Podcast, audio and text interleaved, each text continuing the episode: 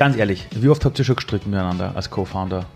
Mm, so richtig gestritten? Ja. Glaube ich noch nie. What? Aber wir diskutieren sehr gerne. Aber wir sind beide nicht so die Streittypen, wo es laut werden. Du siehst schon, dass die viele, viele Startups, viele Unternehmen oft äh, in die Binsen gehen, nicht wegen am Markt oder so, sondern weil die Co-Founder sich, sich die Köpfe einhauen. Ja, also ich glaube, die Michi und die sind wirklich ein sehr, sehr gutes Match, Mhm. weil wir haben sehr, oft sehr unterschiedliche Ansichten. Mhm. Äh, wir wissen aber, was wir am anderen haben Mhm. und können das dann auch immer richtig einordnen. Also ich weiß genau, bei welchen Dinge ich sofort Feedback von der Michi brauche, bei welchen Mhm. Dinge ich zuerst mal selber irgendwie was versuchen muss und dann, Mhm. genau, und dann passt es am Ende des Tages. Ihr beide seid ja beide so, so quasi die Co-Founder von der Marke Fresh und das Merch. Für Leute, die, die das beides jetzt noch nicht auseinanderhalten können, das machen wir gleich. Aber ihr habt ja euch ja die Rollen noch aufgeteilt. Das heißt, wer macht was bei euch jetzt? Ich bin für Fresh zuständig. Okay, Fresh ist was. Fresh ist äh, unsere nachhaltige Modemarke, Mhm. ähm, wo einfach unser Fokus drauf ist, äh, nachhaltiges Design mit äh, gute Materialien ähm, und einer fairen Produktion in Europa zu verbinden. Und die Zielgruppe sind ja so ganz normal Menschen wie ich, die einfach auf, euren, auf, auf den Online-Shop gehen und sagen, geiler Pulli, geiles Shirt, geile Hosen, ich bestelle das. Quasi B2C könnte man sagen. Genau, es ist B2C Ja. und wirklich für jeden und jede, Ja. ähm, also weil es einfach so so schlicht ist und, Und saubequem. Genau, das ist unser Ziel. Und falls sich einige, einige jetzt die Frage stellen in einem Podcast, warum ich so begeistert davon rede, ich bin erst seit kurzem auch äh, quasi beteiligt, aber ich, ich kenne den Klaus schon ewig und ich halt eine halbe Ewigkeit jetzt, ja, und bin wirklich Fan von euch, ja. Jetzt das Merch, das machst du, Klaus. Das Merch ist jetzt was? Das Merch ist äh, ein nachhaltiger Merchandise äh, Für Unternehmen. für Unternehmen, genau. Also wir sind B2B-Business und äh, also alles, was irgendwie mit Employer Branding zu tun hat äh, oder auch äh, Marketing-Themen, also alles, was da an Textil-Marketing quasi Okay. geht, äh, geht über dann über uns. Wir haben dieselbe Produkt dieselben Produktionen, dieselbe Struktur Mhm. wie bei Fresh und dann produzieren wir für dein Unternehmen Mhm. T-Shirts, Hoodies, Socken, Unterhosen, wenn es sein muss, ähm, was also, auch immer. Also sozusagen irgendeine Firma sagt, wir haben jetzt ein, keine Ahnung, ein Riesenfestel, äh, 500 Mitarbeiterinnen kommen zusammen aus der ganzen Welt und wir wollen aber, dass die dann alle dieselben Shirts, Pullis und so anhaben und die sagen, es soll nicht bei einer Dreckschleuder produziert sein, sondern nachhaltig, ja, dann kommen die zu euch. Ja, genau. Also Also das Merch, okay. Genau, also bei uns geht äh, das halt zum einen über, über die Individualisierung, weil wir wirklich jeden Auftrag auf Kundenwunsch produzieren, sprich wir können auch äh, Stoffe einfärben im Corporate Design und so weiter. Und zum anderen ist halt auch das Nachhaltigkeitsthema immer ein größeres Thema, weil wir wirklich nur in der EU produzieren. Ähm, und dann gibt's noch den Faktor mit der Qualität, weil wir halt einfach von Fresh ähm, gewisse Qualitätsansprüche haben, dass es wirklich ein Hoodie, ein guter Die Hoodie sind ist. so geil. Und Es ist, es ist halt, euer Problem ist halt, wenn man einen Hoodie bei euch kauft, braucht man halt in drei Monaten nicht für den nächsten. Das Was heißt, ja auch gut ist, Das heißt, ihr kannibalisiert euch ja, weil, weil meistens bei diesen Fast-Fashion-Dingern kaufst du so ein Shirt für drei Euro, irgendwer drauf zahlt und die wissen halt, in einem Monat nach dreimal waschen kannst du es nicht mehr anziehen. aber ist ja auch gut, dann Nein, wird weniger konsumiert und deswegen Yes, ist es unser unsere Mission Ja. erfüllt. Ah, Thema Nachhaltigkeit. Ich meine, jeder quatscht aktuell über Nachhaltigkeit. Also es gibt, ich sage jetzt keine Namen, ja, aber, aber letztens war ich bei so einer Podiumsdiskussion, wo mal einer großartig erzählt hat, ja, wir waren ja immer schon nachhaltig und aber in diesen ganzen Schwarzbüchern, die es am Markt gibt, weißt du, das sind die größten Dreckschleudern. Wenn ihr über so eine Nachhaltigkeit redet, jetzt hast du Klaus vorhin schon erwähnt, ihr produziert in der EU. Was bedeutet für euch Nachhaltigkeit? Soll ich starten? Mhm. Okay. Übrigens, die beiden sind so lieb, die schauen sich immer an und schauen, dass keiner den anderen jetzt irgendwie drüber fährt und so, ja. Für alle, die das gerade hören, ja. Ja, also das Wichtigste für mich ist einfach, dass mal Nachhaltigkeit sehr viel mit, mit einem gesunden Hausverstand zu tun hat. Ähm, die Dinge so zu machen, wie sie das richtig äh, anfühlt. Und dann, wenn man das Ganze dann ein bisschen mit Daten füttert, dann kommt da, glaube ich, ein sehr, sehr gutes äh, Nachhaltigkeitskonzept raus. Und bei uns heißt das konkret, ähm, dass wir bei der Baumwolle auf GOTS zertifizierte Baumwolle ersetzen. Also GOTS ist das äh, Global Organic Textile Standard, ist so der höchste Standard in der Textilbranche. Und da kriegen wir viel aus Indien, äh, aber auch mittlerweile sehr viel aus der Türkei äh, Uganda und Tansania, die Baumwolle. Und die wird dann entweder in diesen Ländern noch verarbeitet oder schon in Portugal. Also wir versuchen dann so viel wie möglich von der Wertschöpfung äh, in Portugal bei unseren Produzenten, die wir auch regelmäßig besuchen und dadurch auch kennen, was da wirklich abgeht und so weiter. Mhm. Ähm, und ja, dass man einfach diese, diese Lieferkette, also Lieferkettengesetz zum Beispiel, das ist halt so ein Thema, mit dem wir uns ja schon seit zehn Jahren auseinandersetzen, weil er einfach gerne weiß, was da wirklich los ist. So Zertifikate sind super, super wichtig, aber es kann halt einfach auch nicht sein, dass sich diese ganzen großen Brands und Corporates hinter diesen Zertifikaten verstecken oder hinter irgendwelchen Lieferverträgen und dann sagen, ja, aber das haben wir nicht gewusst. Ich meine, sorry, ja, und das meine ich ein bisschen mit Hausverstand, äh, wenn ich einfach sage, ja, vor zwei oder drei Jahren haben wir einen Kunden gehabt, der gesagt hat, ja, ich habe ein super Projekt für euch, ein Millionen Polos möchte ich gern produzieren. Ihr müsst nur ein Cent günstiger sein als das Angebot aus Indien. Okay. Also, das dann so, und genau so habe ich das Gefühl, funktioniert oft dieses globale Sourcing, wo man einfach mhm. sagt, ja, hey, der macht das jetzt einen Cent günstiger, mhm. ähm, was dahinter passiert, quasi komplett ja. wurscht. Hauptsache du, du schreibst mal auf die Rechnung das Richtige drauf. Und, und das ist so ein bisschen unser Nachhaltigkeitsansatz, dass wir wirklich dem Ganzen, also wir, wir gehen nicht so viel auf Zertifikate, sondern wirklich, was macht einen Sinn? Zum Beispiel kann ich auch von heute auf morgen, kann ich nicht einfach den, den Partner wechseln für, weiß ich nicht, Stick oder Druck oder so, wenn ich vorher den zu 80 Prozent oder so ausgelastet habe, nur weil ich jetzt einen anderen gefunden habe, der irgendwie besseres Angebot hat oder also so. Also du meinst damit, ich kann den Part nicht fallen lassen, der sich dann auch von mir abhängig gemacht hat. Ich, genau. Ja. Der hat jahrelang für mich super mhm. produziert, wenn ich ihn angerufen habe, hat er das und das gemacht. Mhm. Und dann kann ich nicht einfach morgen sagen, hey, sorry, äh, wir sind jetzt in einer Größe, wo sich andere Leute bei uns melden und unsere Aufträge haben wollen. Mhm. Und deswegen bist du jetzt weg. Also das heißt, Nachhaltigkeit, nur dass ich jetzt bevor ich verstehe, ist jetzt nicht, nicht nur auf einer Ebene der Textilien, der Produkte, das geht auch, äh, wie denke ich, die Lieferketten, aber auch hin zu Beziehungen mit Partnern und mit denen ich Partnerschaften einfach habe. Das heißt, wirklich multidimensional. Genau. Also eben ganzheitlich betrachtet und da geht's bis zu ähm, bis, der, bis zur Kommunikation, bis dass das Produkt beim Kunden ist, was passiert mit dem Produkt danach. Ähm, ah, okay. Aber es stimmt, über das denkt ja kein Mensch nach. Ähm, eine Sache, die mich so interessiert ist, ihr seid jetzt wie viele Leute, Michi? Ähm, wir sind glaub, jetzt, elf waren das. Genau, elf. In, in, also sechs Vollzeit, ja. die wirklich immer da sind und ein paar Freelancer dazu mhm. und in Summe elf. So, ähm, jetzt wenn ich mir die globalen Konzerne anschaue, die haben ja ein paar mehr Leute als ihr. Mhm. Also die, die, die haben da wahrscheinlich zwei Nuller hinten dran. Die haben ja tausende Leute. Äh, wisst ihr, warum die das nicht auch so denken? Ich meine, das ist ganz ernst. Ich meine, bei denen bekommst du halt ein Shirt für drei Euro, ja, oder jetzt, okay, ein bisschen teurer, sechs Euro. Ähm, warum machen die das nicht? Also, ich habe das Gefühl, seit der Druck der Konsumenten steigt, denken sie dran, aber halt auch nur so halbherzig. Meine persönliche Meinung ist, dass das größte Problem, das wir in dieser Welt haben, ähm, ist einfach, dass wir alles in Geld messen. Und in dem Moment. Bam! das lassen wir jetzt kurz sitzen. dass wir alles, was wir in dieser Welt haben, in Geld messen. Okay, okay.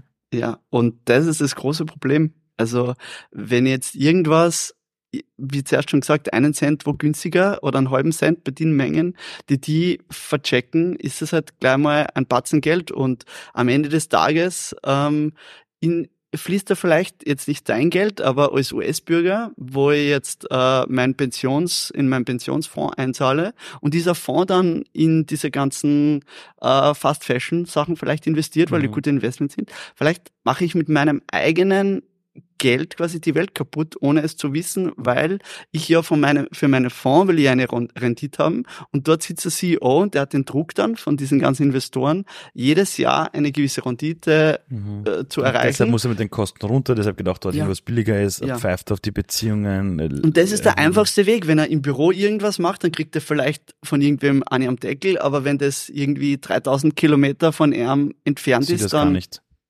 aus den Augen, aus dem Sinn. Aus dem Sinn. Ähm, es war ja bei der Geschichte von euch ja so, dass ja du am Anfang losgelegt hast, Klaus, da habe ich dich kennengelernt, dann bist du dazukommen, Michi. Genau. Hast du hast mal erzählt, du bist auf einem Bauernhof aufgewachsen Mhm. und für euch gab's was? Nur Arbeit, Arbeit, Arbeit. Das heißt, wie bist du, das heißt, Arbeit, Ethik verstehst du? Ja, das verstehe ich sehr gut. Und es war aber ganz normal und es war schön. Und jetzt profitiere ich von dem Ganzen, was ich einfach alles lernen habe dürfen. Für mich ist, gibt's nichts, was ich noch nicht ausprobiert habe. Und äh, ich scheue mich auch vor nichts, sagen wir mal so. Mhm. Ähm, und da bin ich meinen Eltern auch sehr dankbar, dass Mhm. sie einfach, natürlich als Jugendliche freut man sich nicht immer, wenn man dann an einem schönen Tag im Sommer eingeteilt wird zum äh, Gras heimführen, also Okay. heimfahren. Und aber jetzt im Nachhinein denke ich mal, war das halt für mich einfach auch sehr wichtig und ich habe sehr viel gelernt. Ähm, auch was irgendwie ähm, Hausverstand, was ähm, Für die Deutschen, die gerade zuhören, wie, wie würdet ihr das Wort Hausverstand erklären? Weil, weil das hast du nämlich auch schon mal gesagt. Ich glaube, in diesem Podcast haben noch nie zwei Leute hintereinander Hausverstand gesagt. Ein Hausverstand ist so diese, einfach das Gehirn einschalten, oder? genau Einfach ein bisschen, oder? logisch denken. Ein bisschen logisch denken. Mhm. So. Also aufgewachsen bist du am Bahnhof, war das so auch so, also mit Tieren und so? Ja. Welche Tiere hattet ihr? Kühe. Also es ist ein Milchbetrieb und Geil. es sind jetzt so 50 Kühe. Was? Mhm, Ist es ein großer oder kleiner Bahnhof? groß. Also für Ich kenn mich da Österreich absolut nicht aus. ist es mittelgroß. Okay. Genau. Und, und wenn man dich jetzt mit 14 damals so gefragt hätte, weißt du, auf was du Bock hast später? Hättest du gesagt, ich werde in einem Startup arbeiten und Mhm. das mit, Ich habe immer gesagt, ich möchte Tischlerin werden. ah, Und wirklich? Ja, das war immer mein Ding. Und da war ich aber noch zu wenig selbstbewusst genug, dass ich das wirklich durchgezogen habe. Da war dann immer das, ähm, ah, du bist ein Mädchen, da kannst du eine Tischlerin werden, ist ja viel zu anstrengend, verdienen tust du später auch nichts und vor allem hast du gute Noten. Das war immer die dritte Was? Aussage. Oder das sind so viele Dinge falsch gerade in diesen Aussagen. Ja, Ich wollte mal, ich wollte mal einmal einen Tisch machen lassen beim Tischler. Aber gedacht, scheiße, Alter, der muss reich sein, weil was der Tisch kostet, hat erstens ja das. glaubt man, ist es Ja, leider nicht. vor allem der war blitzgescheit. Ich habe selber mal eine Tischlerei-Lehre gemacht. Mhm. Also ich habe eine HTL für Hoch- und Tiefbau, wenn du die machst, hast du gleich quasi auch währenddessen eine Maurerlehre und eine Tischlerlehre. Und um ein Tischler zu sein, du musst urgescheit sein, weil du allein dieses geometrische Denken so benötigst. Mhm. Aber, aber was, aber hast du danach irgendwelche anderen Ideen gehabt? Also wenn du dir denkst, okay, du hast jetzt nicht selbstbewusst dafür, wie hast du dann sonst über deine berufliche Zukunft nachgedacht? Ähm, ja, gute Frage. Also oder ich oder, hab, oder wir gab es die Idee, dann diesen, den Bauernhof zu übernehmen? Oder Nein, so? das war immer klar, dass das nicht ich mache. Das Okay. macht Gott sei Dank Okay. mein Bruder. Okay. Ähm, aber bei uns war das immer so, wir waren immer extrem engagiert. Wir haben ein eigenes Festival, was ich von klein auf mit organisiere, das was es immer noch gibt. Ähm, wir haben Festival für was? äh, Musikfestival.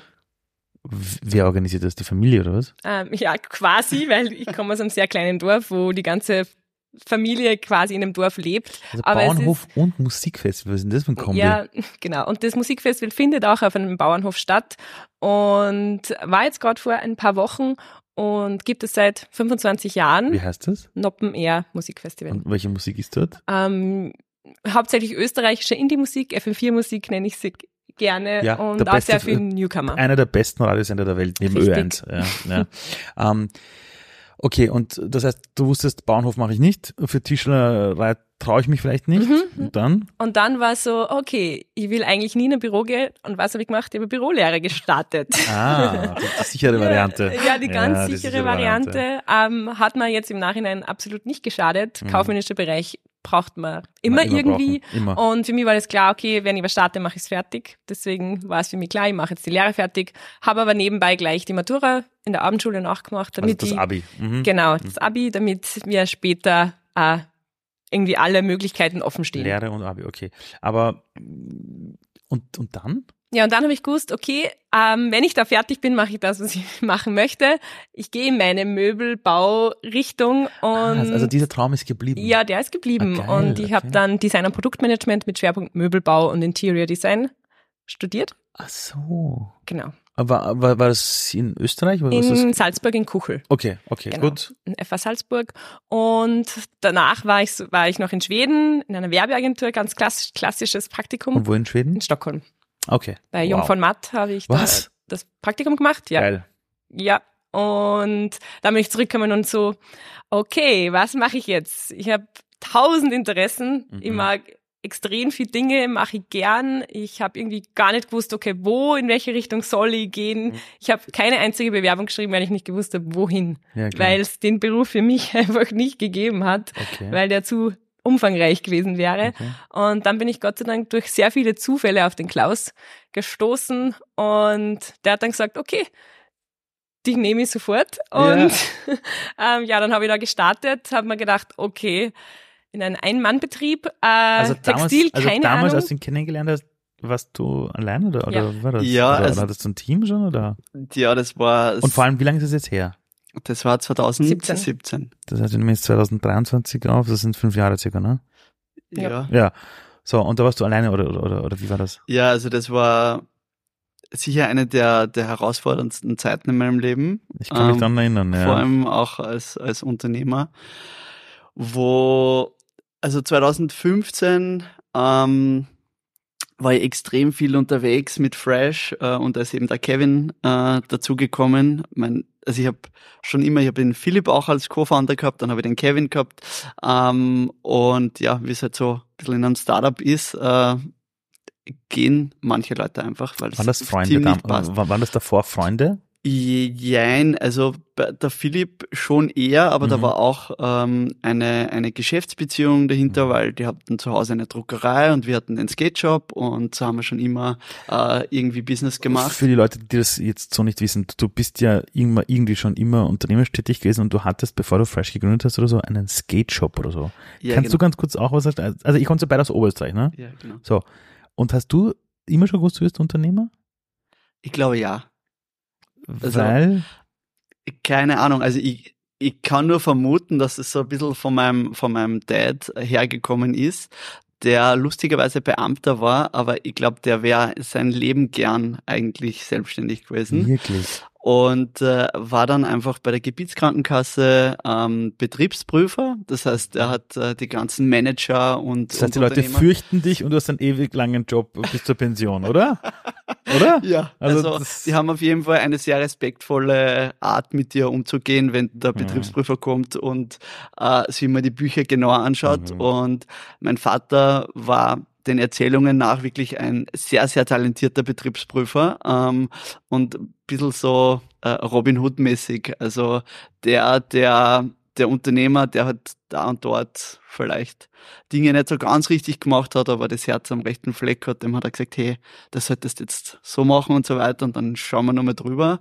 Und Wow, also war äh, super. wenn dann, wer, ich mein, ja, genau, und wenn dann wer gekommen ist, wo, wo wirklich Dinge grob falsch laufen, dann hat er auch alles gefunden. Also das war nicht, das war nicht selten, dass er, dass er einmal irgendwie mit dem Gericht in Berührung gekommen Mhm. ist.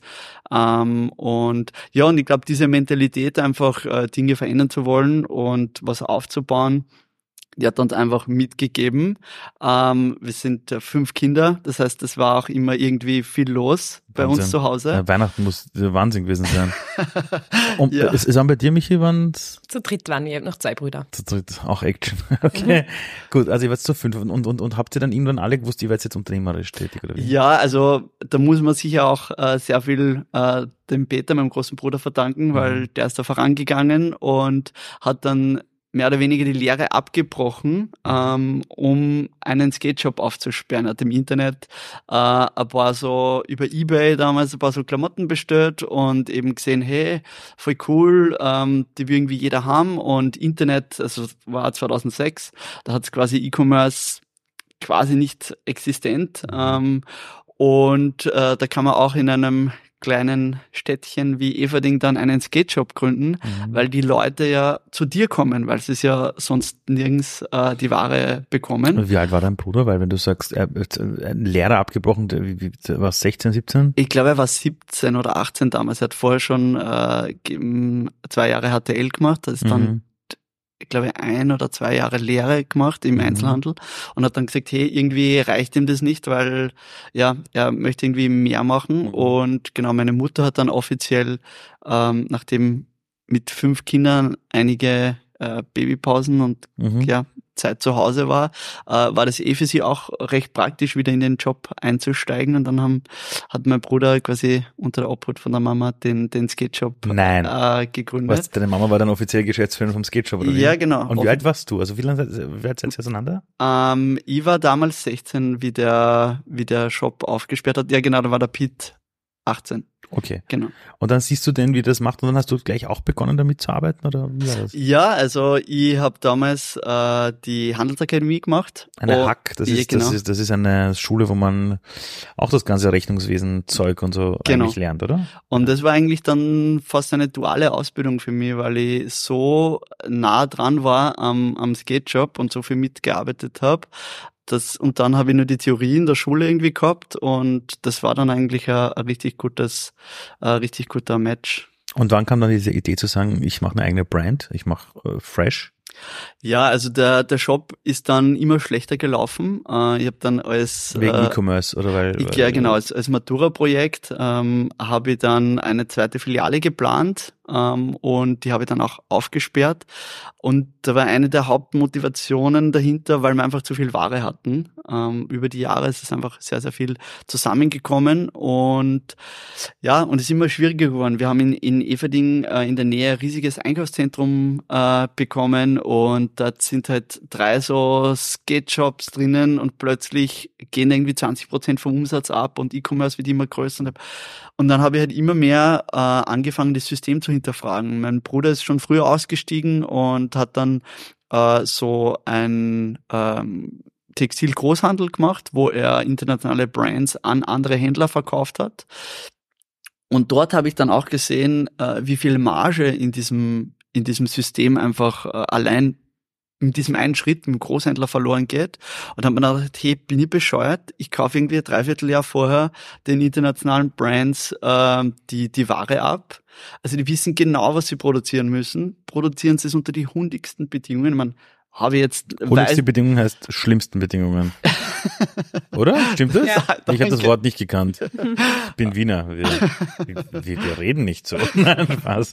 Also ist jetzt ein bisschen eine Unterstellung, weil ich natürlich nicht bei den einzelnen Brands ähm, weiß, wie die alle produziert haben, aber man kann davon ausgehen. Mhm.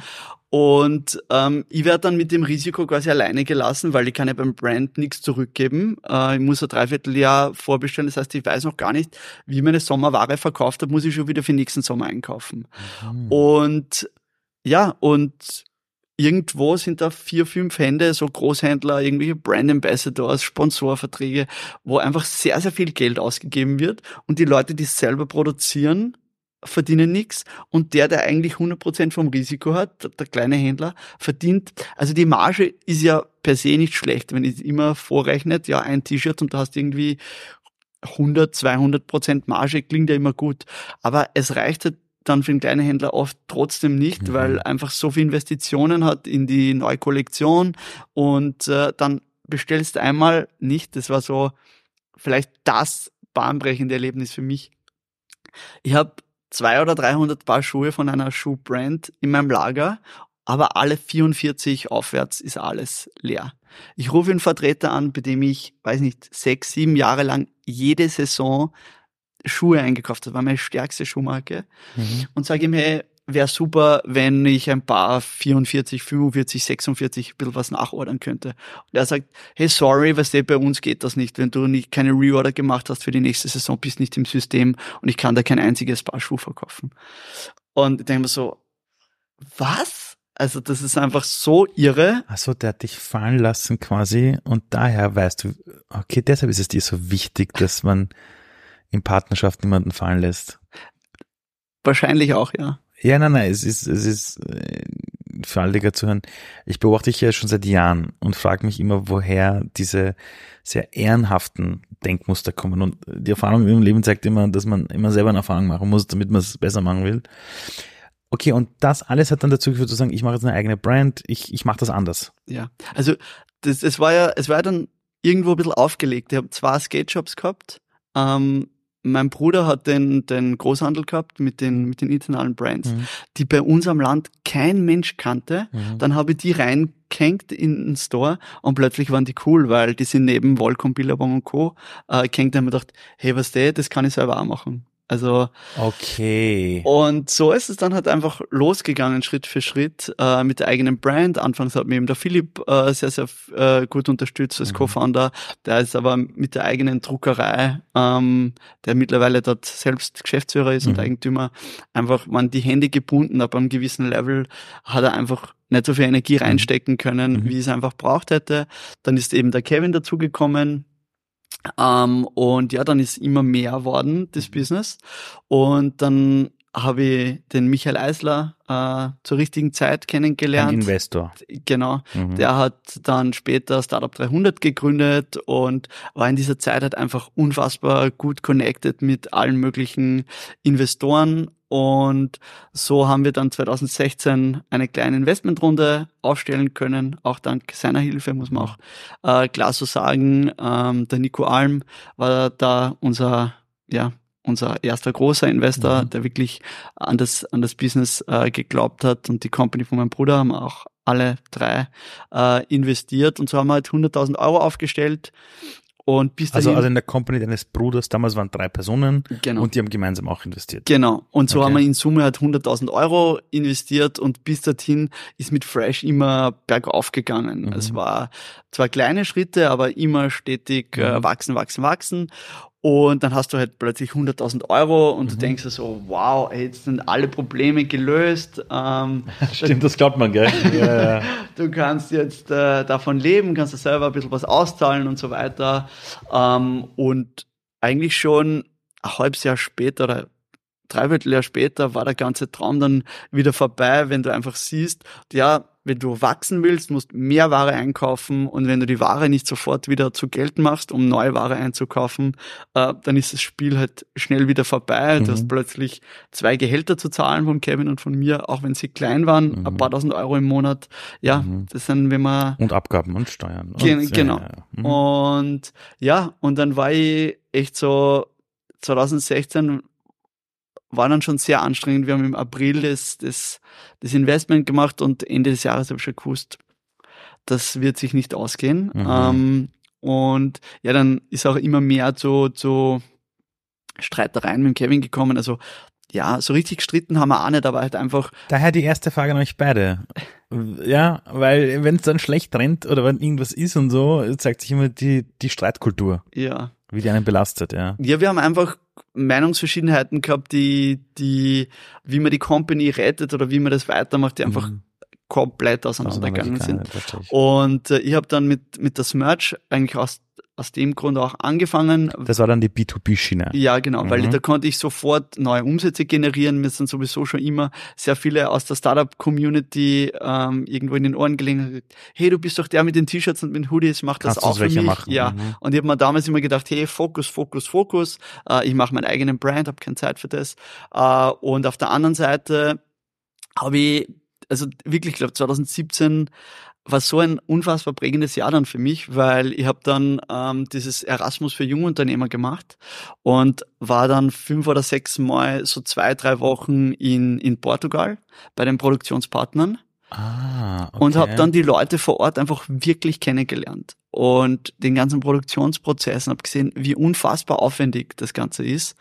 Und habe mir dann gedacht, hey, wenn ich jetzt da ähm, über, über dieses äh, B2B-Business neue Aufträge, neue Arbeit für die generieren kann, dann ist es super, weil die arbeiten sehr, sehr viel für, für Inditex, also das ist so Zara äh, mhm. und Konsorten, einer der größten Textil-Companies ähm, der Welt. Mhm.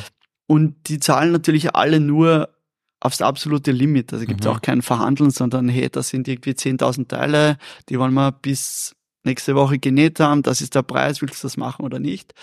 Und ich habe halt einfach diese ganze Umgebung da gehabt und gedacht, hey, ich brauche jetzt nur eins und eins zusammenzählen, Thema Hausverstand. Ähm, mhm. Die brauchen Aufträge, ich muss auch irgendwie was anders machen, damit ich, damit ich das Jahr überlebe. Mhm. Und habe dann das angefangen. Das war auch so ein Thema, wo der Kevin gesagt hat, hey, Agentur hat er schon gesehen, interessiert ihn nicht, ähm, weil de facto ist ein bisschen Agentur ähnlich, was wir, was wir da machen. Und war dann auch voll okay. Wir sind in einem sehr guten Verhältnis auseinandergegangen. Wir haben einen, wir haben einen Strich drunter gezogen. Aber also es ist möglich, vorher zu streiten, aber im Guten auseinanderzugehen. Ja. Okay, super. Also wir haben das, glaube ich, sehr, sehr professionell gelöst und, mhm. und wirklich gut, äh, ja, mit gutem Gewissen Mhm. sind wir da, sind wir da auseinandergegangen. Und dann ist eben äh, die, die Michi da auf meinem Horizont ähm, erschienen. Ganz ehrlich, Michi, wie verzweifelt war er, als du ihn gesehen hast? du kannst, bisschen. es, es, es, es, es hören hier nur ein paar tausend Leute zu. Also, also, also, feel free to tell the truth. Vor allem ist ja auch noch ein bisschen her. Also, ihr könnt heute drüber lachen, oder? Ja, natürlich. Ja. Aber ich möchte jetzt die Leute in diesem Podcast echt was lernen. Ja, also, also, wie war das damals? Ja, also es war, ich habe es gar nicht so, ähm, ich habe die Vorgeschichte alles gar nicht so gekannt. Ah, jetzt hab kennst du's. Jetzt, ja, jetzt mittlerweile kenne ich sie natürlich, aber zu dieser Zeit habe ich es nicht gekannt und habe mir einfach gedacht, ich, also ich habe jetzt Zeit, ähm, ich kann es mir ja anschauen und wenn ich nach drei Monaten draufkomme, das funktioniert gar nicht mit dem Klaus, dann ähm, kann ich mir ja noch was anderes suchen. Aber ich wollte dem Ganzen einfach eine Chance geben, mit dem Klaus eine Chance geben, ähm, auch wenn am Anfang alles Chaos war. Also das ist Ah. vielleicht untertrieben, Und, aber und welche Aufgabe hattest du am Anfang? Ich meine, ich mein, hat er zu dir gesagt, äh, du kannst machen, was du willst? Quasi. Nein, also ich war dann schon eher der kre- kreative Teil der Firma. Der Mhm. Klaus ist der, der, der Businessmensch, Ja. äh, der Zahlenmensch. Das bin ich weniger. Und ich war dann einfach zuständig für neue Designs, für Produktentwicklung und und Also du und. konntest plötzlich wirklich Produkte designen. Genau. Hattest du diese Produkte in deinem Studium auch schon gemacht? Weil damals war, das war ja ganz anderer Schwerpunkt, das war Industry, Richtig. äh, Also ich habe Industrial noch nichts mit Textilien vor meinem Start zu tun gehabt. Okay. Ähm, und es war alles Learning by Doing. Aber, aber wenn man dann sowas designen möchte, wie fängt man an? Ja, gute Also, Frage. also, also, also was ist so die Frage, die man sich stellt? Ähm, ja, am Anfang war es oft noch so, eben was gibt's schon für Produkte, was gibt's schon für Schnitte, kann man aus den Schnitten was Neues machen. Ähm, es war auch, ich bin weniger die, die, die was zeichnet, die äh, Drucke macht irgendwie. Mhm. Das, das bin ich nicht, weil es mir einfach auch selbst nicht, ja, trage ich selbst auch wenig.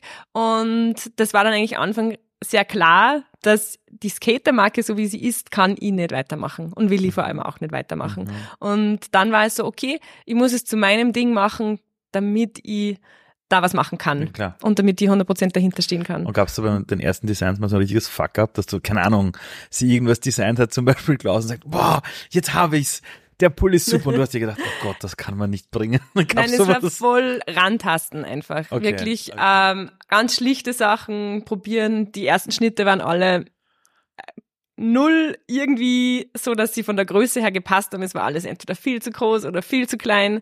Ähm, aber da muss man irgendwie flexibel bleiben. Und, und, und hast du dann nicht so irgendwann so diese, also gab es diesen Punkt, wo du dir gedacht hast, bin ich die richtige Person dafür? Oder, oder warst du da immer so, nee, nee, das schaffe ich schon? Mm, Ich glaube, der Klaus hat mir auch immer das Gefühl gegeben, es, es gibt ja jetzt auch irgendwie keine andere Wahl. Wir machen das Mhm. jetzt einfach. Und es war immer so, jetzt machen wir mal und dann schauen wir mal. Mhm. Und wenn wir einen Fehler machen, dann lernen wir draus und dann machen wir es anders. Und so ist unsere Philosophie eigentlich bis jetzt. Ähm, und vor allem auch das, den Perfektionismus muss man ein bisschen ablegen, was Mhm. ich Gott sei Dank ganz gut kann. Mhm. Ähm, und wenn einmal ein Produkt nicht so ist, wie man es vielleicht genau vorgestellt hat, Mhm. ist es okay. Weil es weiß ja kein anderer, wie ich es mir Ich, ich, vorgestellt ich habe. wollte nicht gerade sagen, also solange es die Kunden nicht checken, äh, nicht darauf hinweisen. Richtig. Und das, das, das muss, habe ich lernen müssen, dass Textil sich immer anders verhält, dass Farben vor allem am Bildschirm immer ganz anders aussehen als am Produkt. Mhm. Ähm, Dass es ohne Muster oft schwierig ist und wir aber ohne Muster eigentlich arbeiten, ähm, weil es der Produktions, die Produktionszeit schon so lange ist, dass wir nicht auch noch für ein Muster die Zeit haben. Ach so, das heißt, du designst Ich etwas. design und dann kriege ich die ganze Lieferung. Und dann ist es ein Überraschungspaket. das ist ja, Ja. ist, also, ist, ist, ist das jedes Mal so ein Nervenkitzel, um die erste Ja. Kiste aufmacht und sich denkt, Ja. Wirklich, oder? Ja, Weil immer. Das Das, ist Wahnsinn wie, sein. ja, es ist immer Wahnsinn. Mittlerweile bin ich schon ein bisschen entspannter, weil ich einfach schon viel mehr weiß. Mhm. Ähm, und wenn ich wirklich ein Produkt habe, was sehr komplex ist, dann mache ich es mit Muster. Okay, schon, schon. Genau, mittlerweile ähm, haben wir auch die Struktur, dass wir das machen können. Ähm, aber es ist trotzdem nach wie vor ein großer Überraschungsmoment, wenn eine Palette hereinfährt. Innerhalb von fünf Jahren von dem Klaus, der da steht und sagt, oh Gott, ja, vielleicht, ja, aber schon so viel Erfahrung hat und diese Vision hat. Und dann kommt es dazu, jetzt reden wir über elf Leute. Ja, einige davon komplett voll, andere, andere eher Teilzeit, äh, Freelance. Ähm, du hast gerade gesprochen über das Thema Struktur. Du hast davon gesprochen, du kamst aus einer Designwelt, wo du aber niemals Textil designt hast und jetzt ist es irgendwie dein Daily Job. Wenn du dir diese fünf Jahre ansiehst, ähm, was war aus deiner Sicht äh, die größten Hebel, um wirklich von einem kleinen Team zu einem doch größeren Team zu werden und um Strukturen aufzubauen. Also, also wenn du diese letzten fünf Jahre anschaust, die größten Hebel, wo du sagst, jetzt im Nachhinein betrachtet, würden wir es noch einmal machen, würden wir uns viel mehr früher auf die und die Themen spezialisieren. Welche wären mhm. das aus deiner Sicht? Also ich glaube, das Wichtigste war grundsätzlich mal, dass der Klaus und die am Anfang alles selbst gemacht haben. Das heißt, wir haben von jedem Prozess eine Ahnung. Und ich glaube, das ist einmal das, das Wichtigste, wenn man ein Unternehmen hat. Man muss von allem eine Ahnung haben und man muss alles irgendwie selbst mal probiert haben, um zu wissen, mhm. wie kann ich das Problem auch lösen.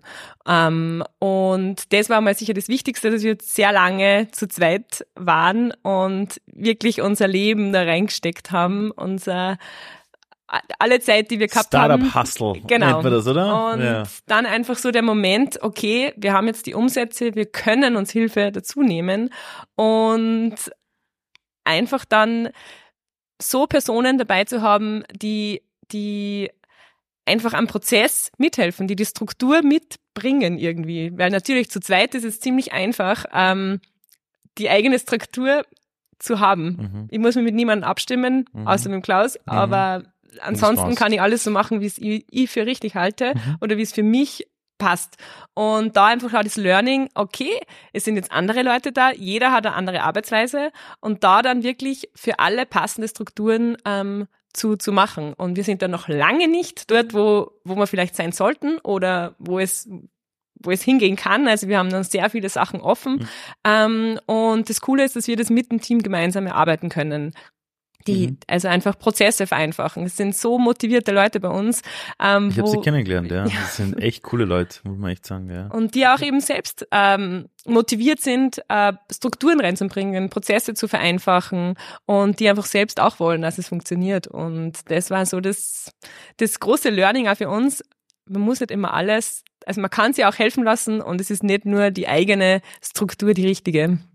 Ähm, du hast vorhin gesagt, du hast begonnen, hast dir gedacht, ach, ich gebe dem Ganzen jetzt mal eine Chance. Drei Monate mache ich so, wenn es nicht passt, dann tschüss. Ähm, wann hast du gewusst, das passt? Und woran hast du gemerkt, ja, das wird echt was werden? Mm, wie wir von Everding weggezogen sind nach Linz und da wirklich unseren in eigenen große Stadt. in die große Stadt und in der Tabakfabrik einen eigenen Shop ähm, quasi gestaltet haben, wo ich sehr, sehr viel mitgestalten habe dürfen. Und da, da habe ich mein Möbel Bereich. Ich wollte nämlich gerade ja, sagen, genau. da war ja dann wieder das, was du wolltest. Ja, genau.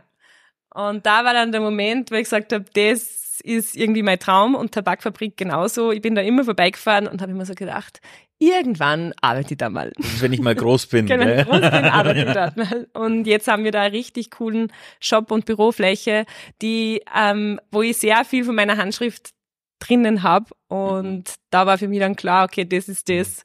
Ähm, wo was was was für mich bestimmt ist. Ich kann in mir in alle Richtungen äh, ausleben. Ich kann so viel lernen. Es gibt ich habe das Vertrauen von Tag eins vom Klaus gekriegt. Ich habe mhm. alles ausprobieren dürfen. Mhm. Und ähm, weil ich vorher gesagt habe, ich habe keine einzige Bewerbung geschrieben. Ich wüsste jetzt nicht, wo ich mich sonst bewerben mhm. soll, weil ich einfach keinen kein, anderen Job. Es, es würde ich auch kein Mensch mehr nehmen. Du, ich glaube, du bist jetzt unvermittelbar. ja, wenn, wenn man, ich meine, ich mein, ganz ehrlich, über anders wäre es also, wo würdest du so eine auch intellektuelle Herausforderung bekommen? Richtig. Weißt du, was ich meine? Ja. Also es gibt manchmal so, so Lebensläufe von Menschen, wo dann was sagst, der ist nicht mehr vermittelbar. Mhm. Also, also wenn jetzt morgen wieder einer auftaucht, der irgendwie sagt, du, äh, hilft mir die großen zu machen, das kannst du wieder machen, ja, ja glaube ja. ich, weil alles andere wird jetzt. Stimmt. Ähm, was mich noch interessiert ist, du hast erzählt, ähm, oder ihr beide habt erzählt, oder nein, du hast das erzählt, du hast gesagt, wart dann zu zweit dann sind die Umsätze gestiegen und habt ihr gemerkt, ihr könnt euch Hilfe holen. Was ist dann passiert, dass die Umsätze gestiegen sind? Gab es irgendeinen Hebel, wo ihr sagt, auf das habt ihr euch dann fokussiert? Habt ihr euch dann mehr fokussiert auf die B2B-Schiene, die dann die B2C-Schiene mitgenommen hat? Ich möchte mal das Unternehmerische dahinter auch verstehen. Was waren dann so die Schritte, die man so setzt? Ja, es ist, es ist lustig, weil es ist sehr asynchron eigentlich äh, gelaufen. Wir haben jetzt lange Zeit äh, Fresh immer so ein bisschen am Leben gehalten, weil wir sich gedacht haben, hey, ja, irgendwie ist es doch noch immer mein Baby, die Brand, die man 2012 äh, ja ins Leben gerufen hat. Da tut man sich schon schwer, die halt einfach dann sterben zu lassen. Mhm. Und ähm, ja, und die Michi ist dann natürlich auch immer sehr, sehr motiviert gewesen, dass man, dass man trotzdem irgendwie noch was machen und, und auch anders machen. Also ich glaube, das war gerade eine sehr, sehr spannende Phase, äh, wie wir da in die Tabakfabrik umgezogen sind, so ab äh, Mitte 2019 wo man halt dann einfach immer besser fresh wo sich Fresh selbst gefunden hat, irgendwie so mhm. als Marke äh, neu definiert hat, nachdem wir vorher sehr, sehr stark in dem Boardsport-Thema äh, drin waren, eigenes Team gehabt haben mit Wakeboarder, Snowboarder und so weiter. Und dann war ja auch Teil ähm, der Vereinbarung mit Kevin, dass wir was anderes machen. Also ich wollte auch was anderes machen.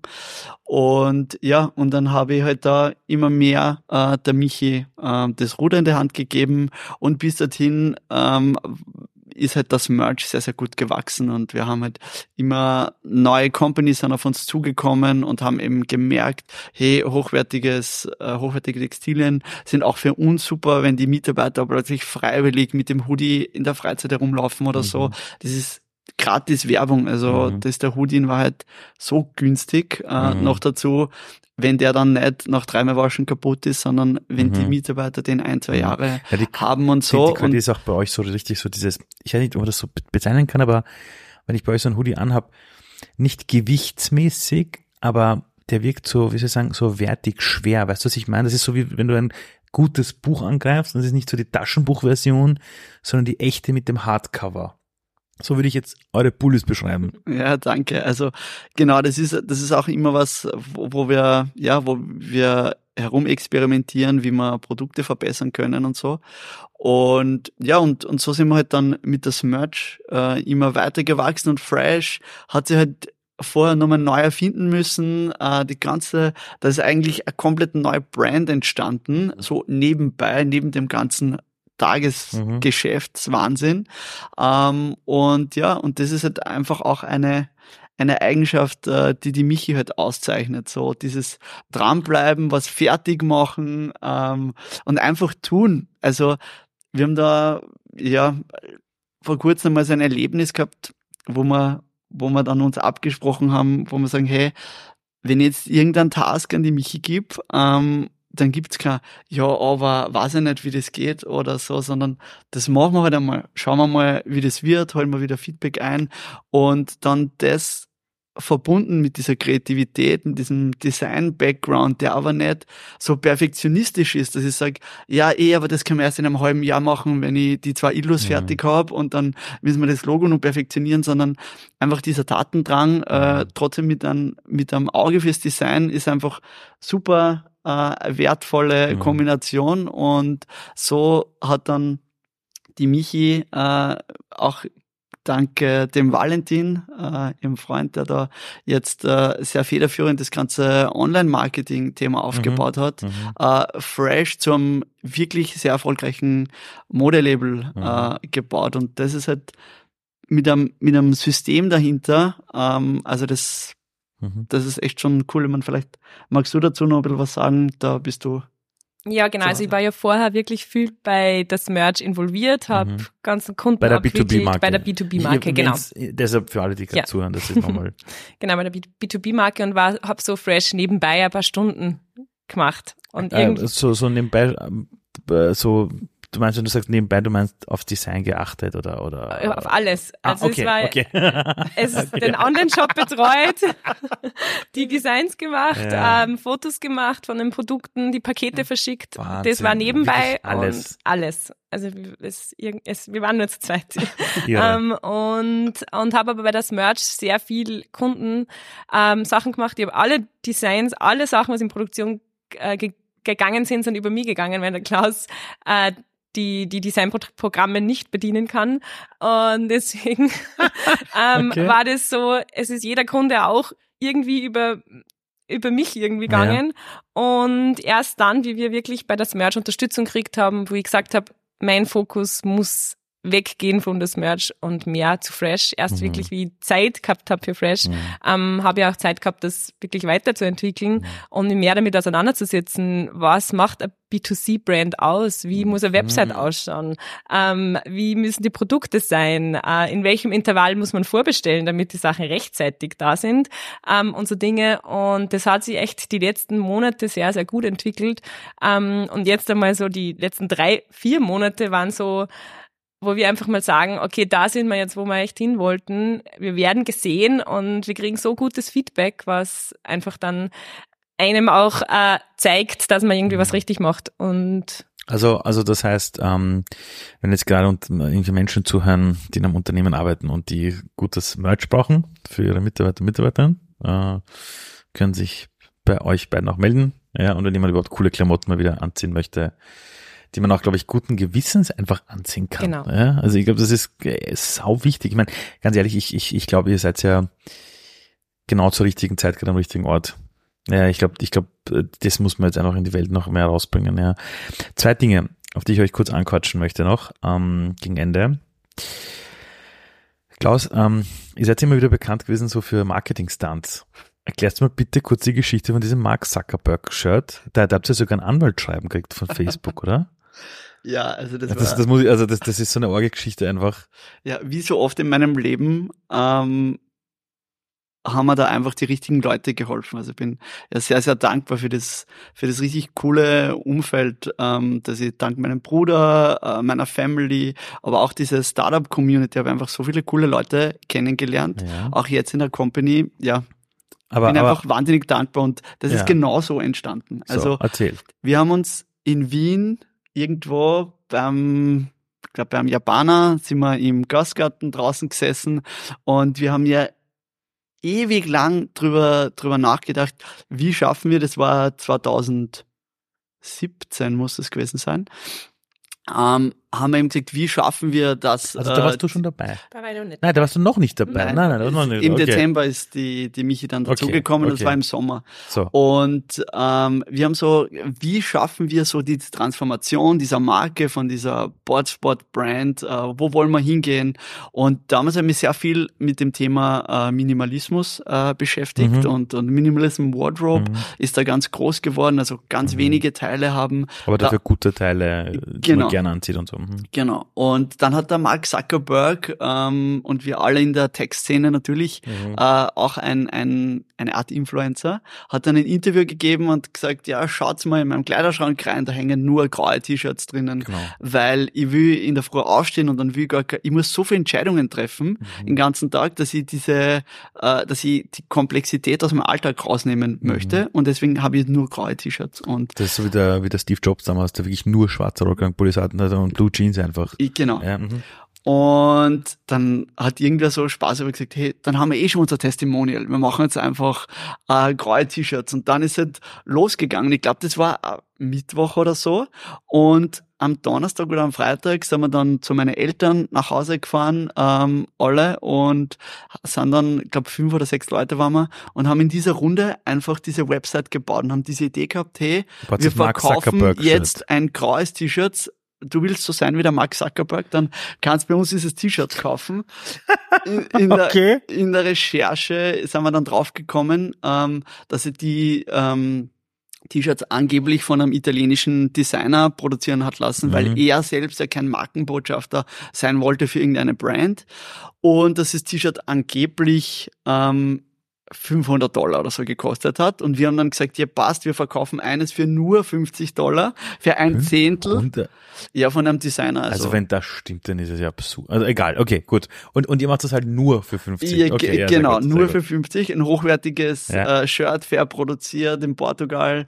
Ähm, und dann haben wir halt diese Website aufgesetzt und über Product Hunt äh, haben wir dann gelauncht mit, äh, also die Website war frei, zuckerbergshirt.com, also Wie, wie nochmal? zuckerbergshirt.com. Fertig. Ja, Okay. also die besitze ich nach wie vor, es ist komplett irre. Und wir haben dann halt so gedacht, hey, was machen wir damit? Ähm, wir wissen, dass wir rechtlich in einer Grauzone sind. Äh, wir wollen eigentlich also wir wollen nur mal Attention, nur mal Mhm. testen, ob das Thema Mhm. funktioniert. Wir spenden alle Erlöse Mhm. ähm, an die an die Zuckerberg äh, Chan äh, Initiative. Ah, das ist, das ist die Stiftung von seiner Frau. Von ihm, genau, oder? genau. Ja, okay. Und, ähm, und das ist uns dann wahrscheinlich sogar am meisten zu Verhängnis geworden, weil die super ähm, drauf schauen, wer da quasi Spendet. spendet und so weiter.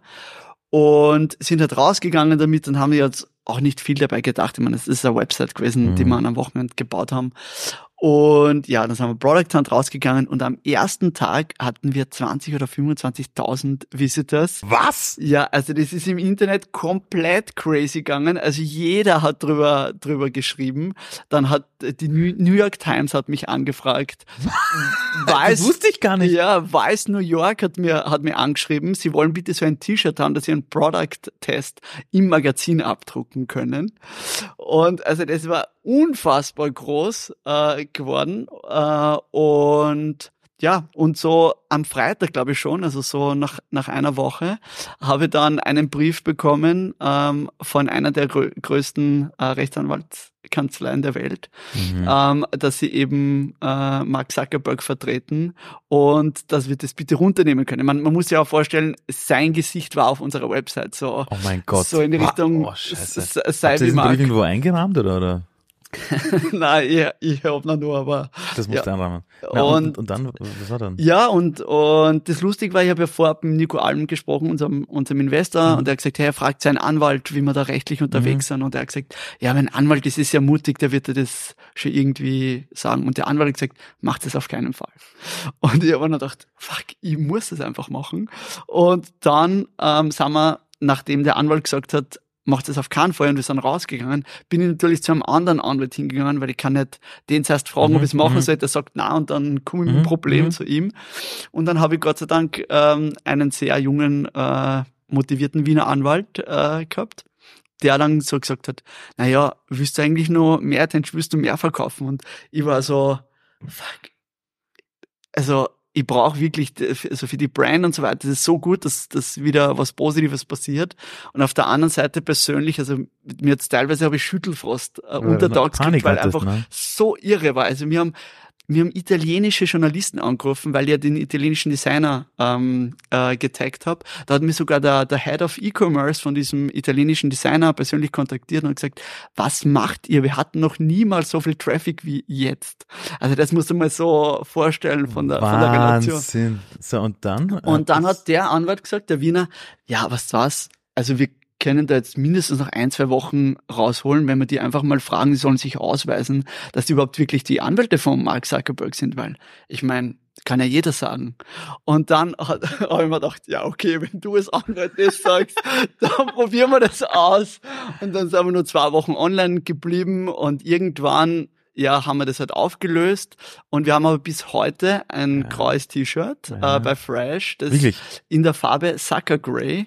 Ähm, und das verkaufen wir immer wieder mal nach China Aber- aber oder ihr- Brasilien oder so. ihr weiter. trotzdem hier Probleme dann? Also habt ihr, Nein, also wir haben das runtergenommen, die. Website und fertig. Wir haben dann einen Redirect irgendwann gemacht auf eben die Fresh Produktseite und das hat sie alles. Ja, denen ist ja das wahrscheinlich eh komplett wurscht. Ich meine, wahrscheinlich aber- Mark Zuckerberg hat so unfassbar viele Markenrechtsverletzungen. Äh, Aber kannst du dir vorstellen, dass der Typ einfach weiß, da gibt's aus Oberösterreich halt einfach, ich meine, stell dir vor, stell dir vor, dass der deinen Namen mal gelesen hat Ja. und sich denkt, who the fuck is Klaus? Mein, mein, mein Highlight war ja, dass, glaube ich, drei oder vier Leute sich diese T-Shirts ins Facebook Headquarter bestellt haben. Nein. Das Okay. das Geilste. Das ist das. Äh, kannst du sagen, wie viele Shirts ihr dann wirklich verkauft habt? Waren das dann viele oder war da viel Traffic? Nein, wir haben wirklich, glaube ich, 500 T-Shirts oder so verkauft, was Okay. damals Okay, für mich mit einem grauen T-Shirt schon, schon eine gute aber, Menge aber war. das ist der Wahnsinn eigentlich, dass nicht Schlimmeres passiert ist. Gut, das war die eine Sache, die ich wissen wollte. Das andere ist, Michi, ihr habt ja jetzt vor kurzem zehn Jahresfeier gehabt, oder? Genau. Stimmt das? Ich habe das gehört, ihr habt eure Lieferanten oder, oder, oder die Näher und Näherinnen. Genau, die Eingeladen, haben die sind eingeladen und habe ihnen die Flüge gezahlt, dass sie Ja. einfach auch mal die andere Seite sehen können. Aber die Ähm, haben ja nie jemals ihre Kunden besucht, oder? Nein, anderen? und die sind teilweise auch noch nie geflogen oder in einem Zug gesessen von, von Wien nach Linz. Das waren sind die sie jetzt aus, aus. Portugal, oder? Genau, aus Portugal. Und es waren dann elf ähm, Produktionspartner, Partnerinnen, ähm, die uns dann besucht haben für die zehn Ohne Jahresfeier. Scheiß. Und ich glaube, für die war es äh, ein ziemliches Highlight, weil es war dann auch Schnee in Österreich und für die Ah, war das das dann, okay, also- erste Mal Schnee.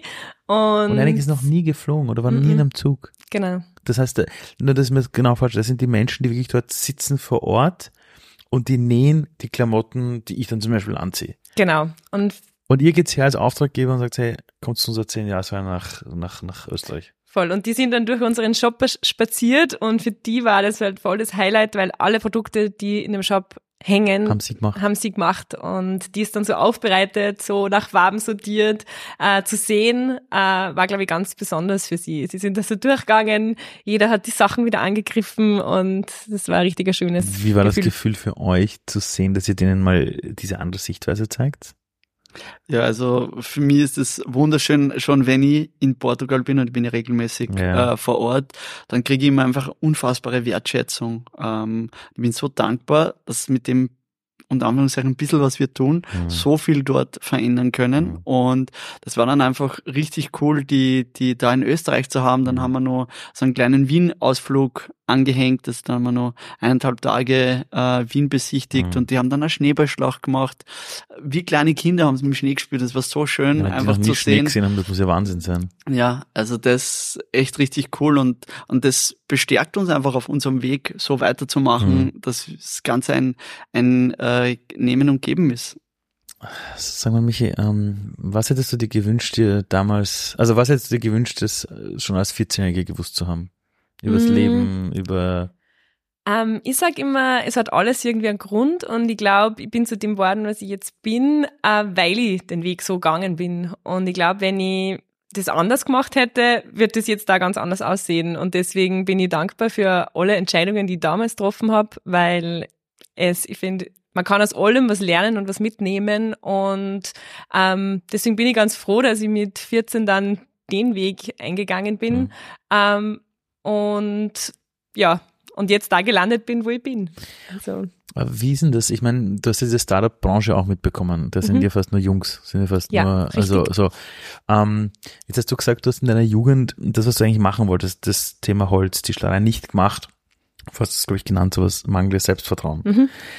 Wann kommt das Selbstvertrauen dann im Leben? Weil wenn man dann auch in so einer Startup-Szene ist, wo fast nur Jungs sind und das Ganze, fühlt man sich da eingeschüchtert, denkt man sich jetzt erst recht, ist das komplett egal, weil viele Co-Founderinnen, wie du jetzt links und rechts nicht gesehen haben bei anderen äh, Unternehmen. Mhm.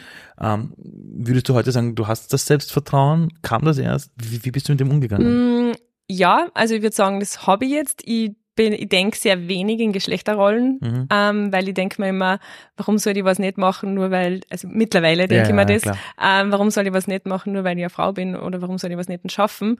Und ich frage mich oft, warum sind da nur Männer? Also ich bin selbst nicht so die Networkerin und gehe nicht extrem gern auf so Startup-Veranstaltungen. Ich Ja. mach's manchmal. Ja. Ähm, aber grundsätzlich denke ich, man kann immer alles schaffen und man muss einfach nur wollen. Und ähm, deswegen habe ich, glaube ich, einfach, da bin ich dann irgendwie reingewachsen auch in das Selbstbewusstsein, wenn man mal merkt, man wird, also man wird wertgeschätzt mit dem, was man macht, man kriegt das Vertrauen, ähm, einfach was zu machen, ähm, da lernt man sehr viel und man bekommt dadurch, dadurch sehr viel Selbstbewusstsein, glaube ich. Was hätte der 13-jährige Klaus oder 14-jährige äh, damals vielleicht schon irgendwie übers Leben verstehen müssen? Also ich glaube, ich hätte meinem, meinem 13-jährigen Ich einfach gesagt, mach da nicht so einen Stress. Macht er nicht so einen Stress, oder? Ja, weil das war so für mich, also wir haben vorher kurz gesprochen, dass wir auch mit dem Skate Shop dann als Familie äh, Schulden gemacht haben. Mhm. Und das war für uns, äh, vor allem die drei älteren Brüder, immer so das, das Ziel, ähm, ja, das irgendwie auszugleichen und äh, ja, da irgendwie Geld zu verdienen, dass man, dass man eben ja vor allem für die Eltern Mhm. einfach das Thema bereinigen kann. Und irgendwann habe ich dann halt auch, mittlerweile ist es alles gut, Mhm. ähm, aber man, also ich habe dann auch mal die Perspektive gewechselt und wenn wir in den USA gewesen wären und wir Mhm. hätten alle irgendwie studiert und einen Studienkredit genommen, dann hätte es genauso ausgeschaut und es war in Wahrheit nicht viel anders. Ich meine, es war nicht immer schön, Schulden zu haben, das ist echt Mhm. Das ist cool, ja. ist echt, ja, äh, manchmal sehr, sehr schwierig. Ähm, aber auf der anderen Seite war dieses Unternehmertum eine super, super Schule. äh, für uns alle drei, wo wir jetzt alle drei äh, selbstständig sind. Und das kann man, glaube ich, auch nicht irgendwie genug wertschätzen, ähm, was uns das gebracht hat und was die Eltern da für uns auch dann aufgegeben haben äh, und investiert haben mit, mit dem. Und ja, macht dann nicht so einen Stress, weil ich halt immer versucht habe, das bis morgen zu fixen und zu lösen. Und das Leben ist so lang, ähm, zumindest geplant mal, mhm. ähm, dass man einfach einem im Hier und Jetzt mehr leben muss und das, diese Lektion äh, begleitet mich bis heute und an dem muss ich bis heute arbeiten, dass ich das mehr genieße und wertschätze alles, was ich habe und nicht so viel immer mhm. nur für morgen äh, mich ein bisschen selbst zurücknehme. Ich bin ein bisschen älter als ihr zwei, also ich habe viel mehr Lebenserfahrung, na Spaß. ähm, so kleiner, kleines Geheimnis, ähm, es gibt einfach kein Morgen. Genauso wenig es eine Zukunft gibt, das ist ein Marketing-Schmäh. Es mhm. gibt nur das, was wir jetzt haben. Das, das alles, was wir morgen oder Zukunft nennen, ist ein, ist ein Gedankenkonstrukt. Das in einem Zeitraum ist, den wir, wenn wir es dann erleben, ist es dann halt wieder unser Heute. Ja. Michi, am Ende noch, welchen G Gedanken, also sagen wir so, stell dir vor, die ganze Welt hört gerade zu. Was ist der eine Gedanke, über den alle mal nachdenken sollten in ihrem Leben? Ein Gedanke, wo du sagst, Leute, nehmt euch mal die Minute, denkt mal über das nach macht's einfach und denkt gar nicht so viel drüber nach. also eigentlich das Gegenteil, ähm, weil oft äh, schiebt man sich da eine Regel vor und eben wie du sagst, es gibt kein Morgen, es gibt keine Zukunft, warum soll ich es dann nicht ausprobieren? Dann lieber jetzt. Danke für diese Schlussworte. Danke euch beiden. Äh, die Vision für Fresh und das Merch, dass alle B2B-Companies zum Merch kommen und alle, die irgendwie cool sein wollen und was Geiles anziehen wollen, wo sie sich reinkuscheln können, die checken sich dann Fresh. Ich danke euch vielmals. Danke auch. War eine Dankeschön. geile Stunde. Dankeschön. Das war wieder mal eines von diesen Gesprächen, wo ich selbst auch wieder sehr viel darüber nachgedacht habe, wie ich selber Leadership lebe, in meinem eigenen Leben, aber auch in meinem Business. Und ich hoffe, ihr habt genauso viel mitgenommen. Ihr seht, im Leben braucht es nicht immer die geradlinigen Lebenswege, sondern gerade diese Zickzack-Werdegänge, gerade diese Probleme, die wir ab und zu in unserem Leben hatten, sind meistens die Fundamente, um es später richtig, richtig gut zu machen. Wenn euch die Folge gefallen hat, ihr kennt das Spiel, bitte eine gute Bewertung hinterlassen, bitte sharen, bitte liken. Wenn es Feedback gibt, einfach an mich schreiben, an ali ali.do, also Dora Otto, das kommt direkt zu mir, keine Angst. Und bis nächste Woche, wer unser Gast ist, kann ich noch nicht verraten, aber freut euch drauf, genauso cool. Alles Liebe, ihr wunderbaren Menschen. Tschüss.